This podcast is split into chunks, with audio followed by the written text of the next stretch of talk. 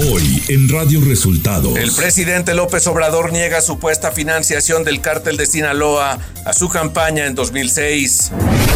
El PRI votará a favor de la reforma a las pensiones, anuncia el coordinador de los diputados, Rubén Moreira. El gobierno federal solicita juicio político contra el juez que liberó a secuestradores de migrantes. Esto y más en las noticias de hoy. Este es un resumen de noticias de Radio Resultados. Bienvenidos al resumen de noticias de Radio Resultados. Ya estamos listos para informarle Luis Ángel Marín y Alo Reyes. Quédese con nosotros. Aquí están las noticias. La mañanera. El presidente Andrés Manuel López Obrador desmintió y rechazó la publicación del reportero Tim Golden, quien afirmó que agentes de la DEA habrían descubierto pruebas de que el cártel de Sinaloa habría entregado alrededor de 2 millones de dólares a operadores políticos de su campaña presidencial de 2006. Siempre que hay elecciones, aquí y allá y en cualquier parte, es una campaña. O sea, es Estados Unidos, es en Alemania, es aquí. ¿Dónde están las pruebas? El presidente López Obrador celebró que el PRI vaya a apoyar su iniciativa de reforma constitucional sobre pensiones, como lo anunciara Rubén Moreira, coordinador de los diputados del tricolor. Qué bueno, sí. Hasta las piedras cambian de modo de parecer.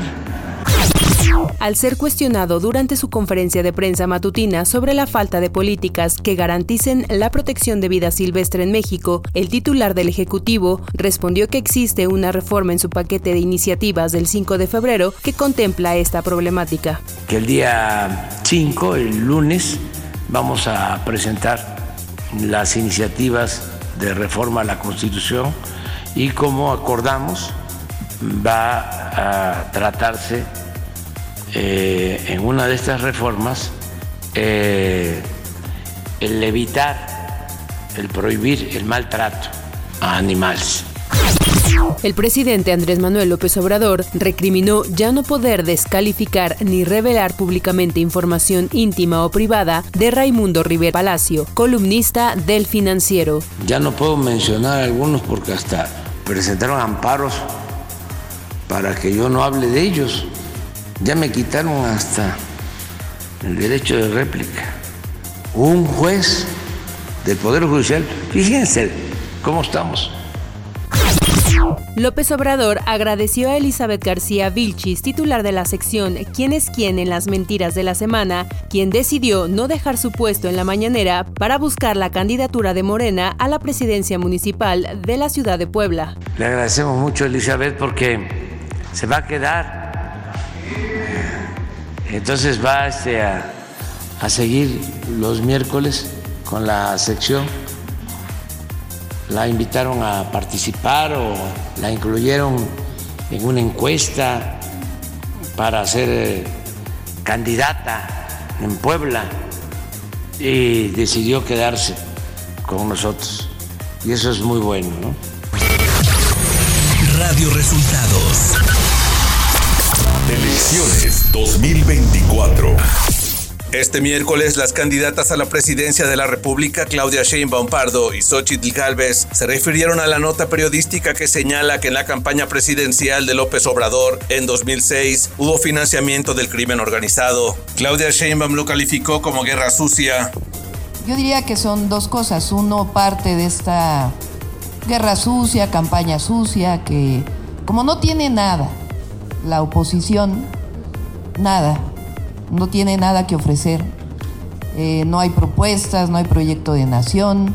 Su propuesta es regresar al pasado. Nosotros proponemos... Por su parte, Xochitl Galvez dijo lo siguiente. Bueno, primero precisar que Tim Golden es un periodista muy prestigiado. No se trata de una improvisación, es un periodista que ha ganado dos veces el premio Pulitzer. Por lo tanto, pues es una acusación muy grave en contra del jefe del Estado mexicano. Eh, hoy por la mañana el presidente dijo que es una calumnia. Me parece que él está obligado a presentar una denuncia El magistrado del Tribunal Electoral Federal, Felipe de la Mata, insistió en que se ratifique la multa de 61.5 millones de pesos que el INE impuso a Morena por fallas en la comprobación de gastos del proceso interno. La propuesta del magistrado fue dada a conocer este martes, luego de que hace unos días recibió en audiencia a Sergio Gutiérrez Luna, representante de Morena ante el INE, y por separado a representantes del PAN. El presidente nacional de Morena, Mario Delgado, aseguró que las conferencias de Xochitl Galvez, candidata de Fuerza y Corazón por México, son una copia chafa de la que da el presidente López Obrador todas las mañanas. Pues ni siquiera llega a copia. Está muy chafa, la verdad. Ayer ni teleprompter le pusieron.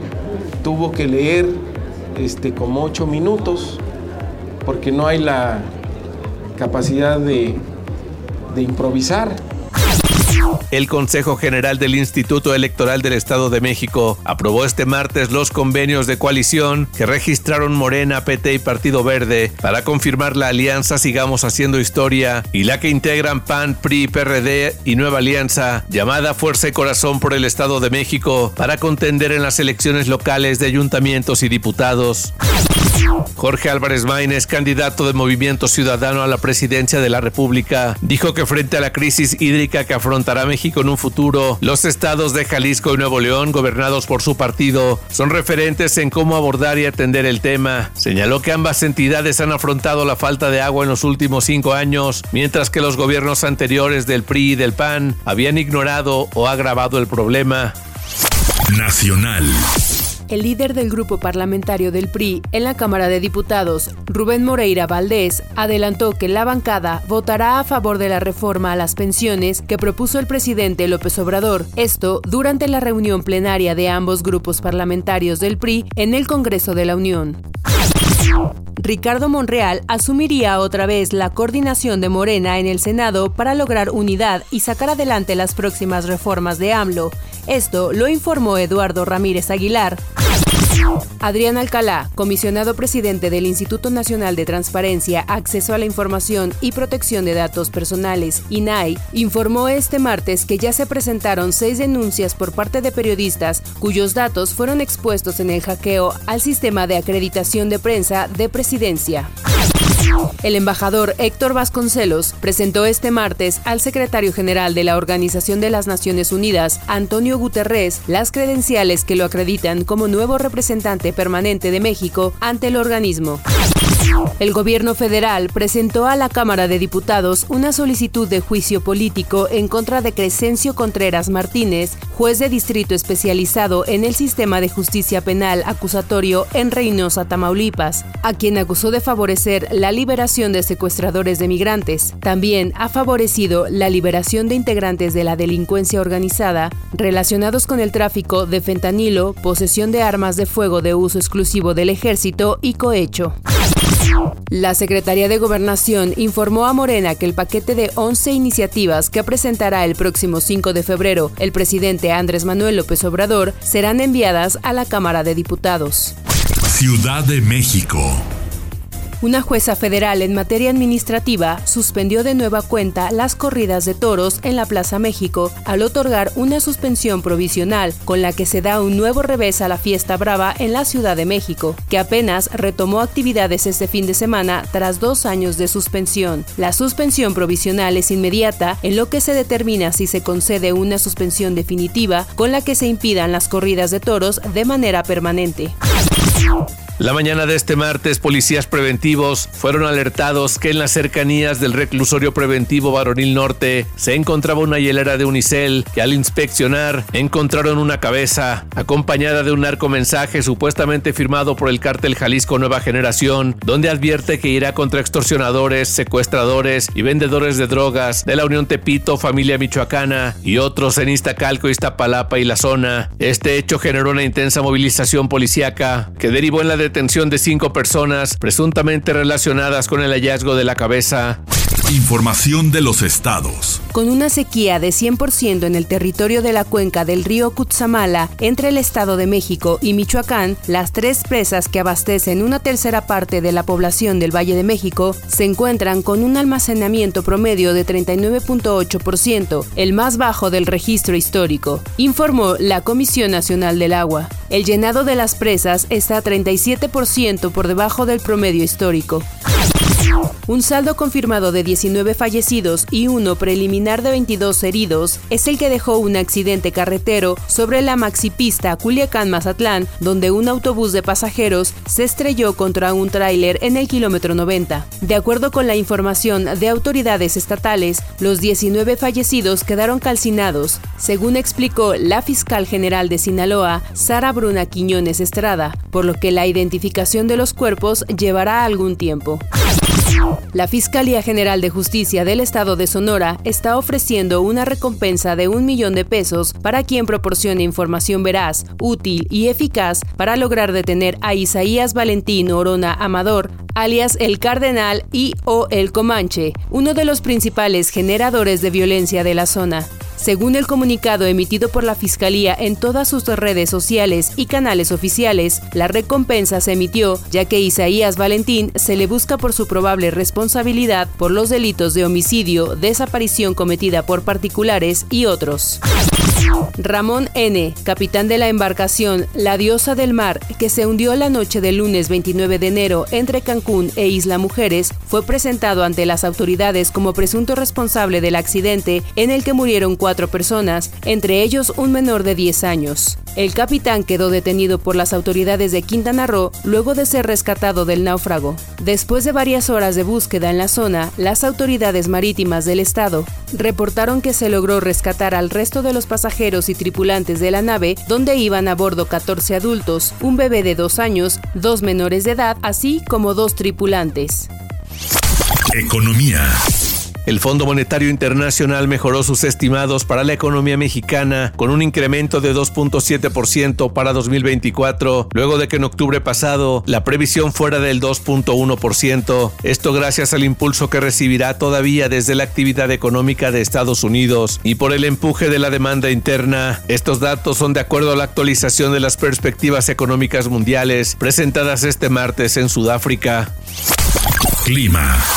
El Servicio Meteorológico Nacional prevé que para este 31 de enero habrá nevadas y lluvias. La vaguada polar se extenderá desde el norte y noreste hacia el occidente de México en interacción con el abundante ingreso de humedad propiciado por la corriente en chorro subtropical. Mantendrá las condiciones para lluvias y chubascos, así como densos bancos de niebla en el noroeste, norte, noreste, occidente, centro, oriente y sur de la República Mexicana. De igual forma, existirán condiciones para la caída de nieve o aguanieve en las cimas montañosas del occidente, centro y oriente de México México, es decir, el Nevado de Colima, Nevado de Toluca, Popocatépetl, Iztaccíhuatl, La Malinche, Cofre de Perote y Pico de Orizaba. De acuerdo con el comunicado del organismo dependiente de la Comisión Nacional del Agua, la masa de aire polar asociada al Frente Frío número 31 comenzará a modificar sus características térmicas, interaccionará con un canal de baja presión, propiciando lluvias y chubascos en el sureste del país y la península de Yucatán, así como evento de norte muy fuerte en el Istmo y Golfo de Tehuantepec. Radio Resultados Internacional. Un tribunal argentino dictaminó que la reforma laboral que el presidente Javier Milei intentó implementar mediante decreto es inconstitucional. El fallo publicado en el sitio web del tribunal este martes provocó que los bonos en dólares de Argentina ampliaran sus pérdidas. Los pagarés con vencimiento en 2030 bajaron 0.5 centavos para ubicarse en 41 centavos por dólar. Los responsables de distintos organismos de Naciones Unidas, en un comunicado conjunto, dieron a conocer que cortar la financiación de la Agencia de la ONU para los Refugiados Palestinos tendrá consecuencias catastróficas para Gaza, luego de que varios países como Estados Unidos, Reino Unido, Alemania y Japón anunciaron la suspensión de nuevos fondos a esta agencia, que es vital para llevar ayuda a los palestinos, principalmente en la franja de Gaza. En Francia varias autopistas seguían bloqueadas el martes por la tarde debido a las protestas de los agricultores que llevan varios días. Los tres principales sindicatos agrícolas de España han anunciado también que se van a sumar al movimiento de protesta. De hecho, los bloqueos en Francia de las autopistas están causando daño a transportistas españoles y portugueses que no pueden circular por el país galo. Los daños ascienden a más de 12 millones de euros por día. También en Bélgica, agricultores protestaron este martes y decenas de tractores bloquearon una carretera en Amberes. Además, los agricultores europeos advirtieron este miércoles que impulsar el acuerdo comercial entre la Unión Europea y Mercosur sería visto como una nueva provocación. Y hasta aquí las noticias en el resumen de Radio Resultados. Hemos informado para ustedes Luis Ángel Marín y Alo Reyes. Radio Resultados.